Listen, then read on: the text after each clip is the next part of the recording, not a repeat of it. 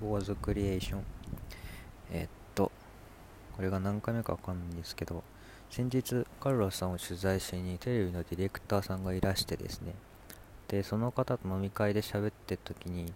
なんか僕の話してるワードみたいなのがなんかちょっと面白いねみたいな言ってもらって。でバックグラウンドにある本みたいなのあるのって聞かれて。で2冊お互い紹介しようよってなって。でで僕がおすすめしたのがまあベタだと思うんですけどアルジャーノに花束をってやつとえっと水島ひろがさんがあの本名で小説を書いた「かげろう」ってアルファベットで「かげろう」ってやつででアルジャーノに花束はまあ映画とかもされてるから多分ご存知の方多いと思うけどうんと話の概要としてはえっとまあ、知的障害を持った子が知見みたいなのをされてそれの経過報告っていうのを経過報告123ってレポートでこう綴っていくのを、まあ、まとめてるみたいなものでえっとまあで治験されてで知能指数がどんどん上がっていく過程をこう見れるんですね。で最初の方は経過報告っていうのもひらがなだしで僕はみたいなのはははもわわワニのわになってたりとか。で原文が多分英語だからダニエル・キースさんのだからどういう風にごじってるかわかんないんですけど日本語だからこそあんだけごじったりとかその言語による知的レベルの表現みたいなのがえすげえと思って。それが多分小6の時に親父からもらった本で最初なんか全然文章になってないから読めないよって言っていや途中からおもろくなってくるから読み続けろみたいな 結構忍耐力のいる本でっていう思い出があってでもあれ面白いですね。なんか最初はその描かれてる情景みたいなのも真っ暗な部屋にテレビのなんか砂嵐がザーって流れてるだけみたいなことしか認識できてないみたいな、うん、だから、うん、サティア・ウォーフ理論的な話なのかな。言語化言語化できるのが認知できる世界みたいななんかそういうのもあるのかな。っていうのだったんですけどだんだん、まあ、その面倒見てくれるキニアン先生っていう先生がまあいるんですけどその人との恋模様みたいなのも描かれていくんですよね。で、まあ、知的レベルが上がっていくとどんどん難しい言葉とか形状学的な話をしてたりするんですけどなんかある時キニアン先生とお祭りにみたいなのに行ってで手が触れるか触れないかみたいなののこの感情をどう処理していいか分かんないよキニアン先生みたいな、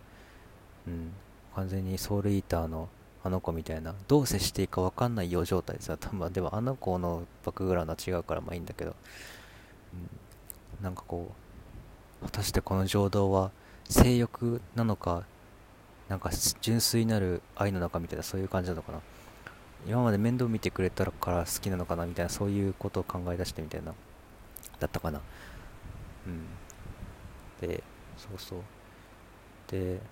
知的レベルが上がっても恋愛も何もうまくいかずあれれあれれみたいなのがこうレポートでずっと綴られてって生々しくもあり。でアルジャーノンっていうのはその迷路をするネズミなんですけどめっちゃ賢くて。そのことをその何君かな、まあ、その主人公が競争するみたいなずっとやっていくんですけどその子のとの迷路で勝ったみたいなのでこう知的レベルを測るみたいな。で最初ずっと負けててみたいな。その最後の最後でうんそうだなで最後どうなったか忘れちゃったんですけどでも結局キニアン先生とまあ何だったかな？恋愛事情がいろいろありつつでもまあ薬の効果が切れてどんどんどんどんまたさ落ちていくんですね IQ が。でまたひらがなの原文みたいに戻ってってっていうこう IQ がいきなり低いところから上がって低く終わるみたいなそういうのなんですけど。うん。で最後多分あれちゃんの死んじゃうんだろうだったかな。そこではせめて花束だけでもいけたいですっていうそのそういうなんていうかな。僕と戦ってくれた戦友にせめてものすぐななんかこう手向けようみたいなそういう感情だけは IQ が変わろう上がろうが下がろうが残ってるみたいな本当に大事なものを残したままみたいなそういう終わり方をしてた気がするんですけどそれをあのにあの経過報告っていうレポートで綴っていくっていうスタイル面白いなみたいな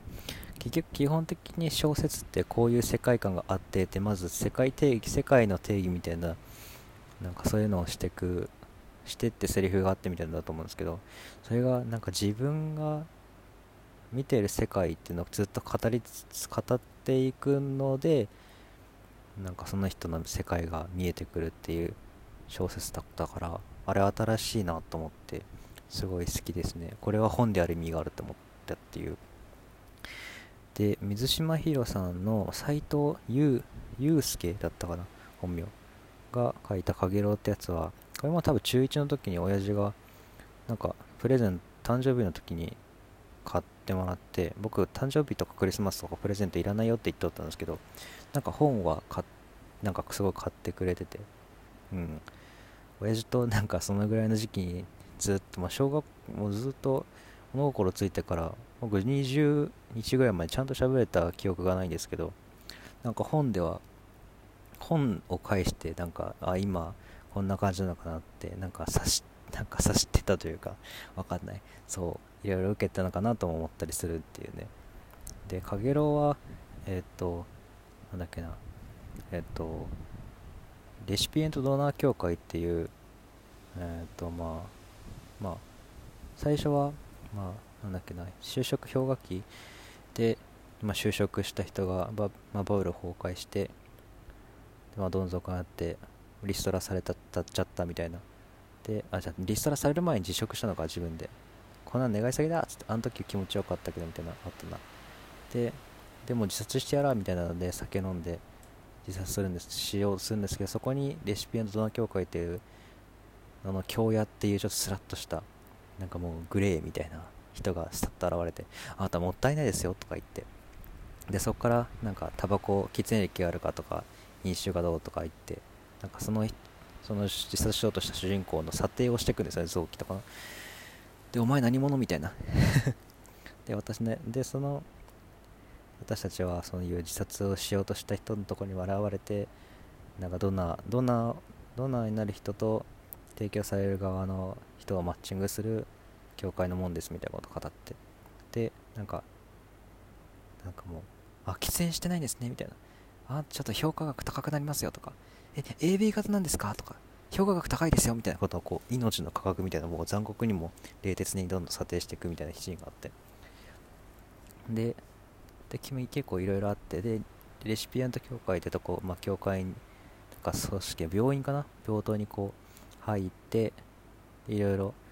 その臓器が移植されていくの流れを見るんですけど。その中で出会った少女が、まあ、心臓移植をなんか待ってる子ででその人とその人が、まあ、その女の子と心臓をマッチさせるんですけど、う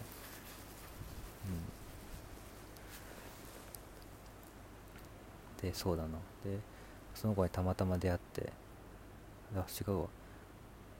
あではさあれは提供された後かな。後にまあその手回しで手回しポンプの心臓をぐるぐるその主人公回しながらその女の子に会ってその女の子はその男の人に心臓移植された状態でベンチ公園のベンチであって病棟の公園のベンチであっておじさんそれ何？みたいなえー、これはねみたいなまあまあまあみたいな。で結局その人はの臓器は8人ぐらいに分与されてそれがもう終わりにみたいな感じでなんか肝臓何々何々誰々さんに提供みたいな。このその後健康自体良好みたいな。語られていくみたいな。で売り上げのまあその売られた2000万ぐらいは両親の方に行くみたいな。じゃんじゃんみたいな。死ぬはずだった命が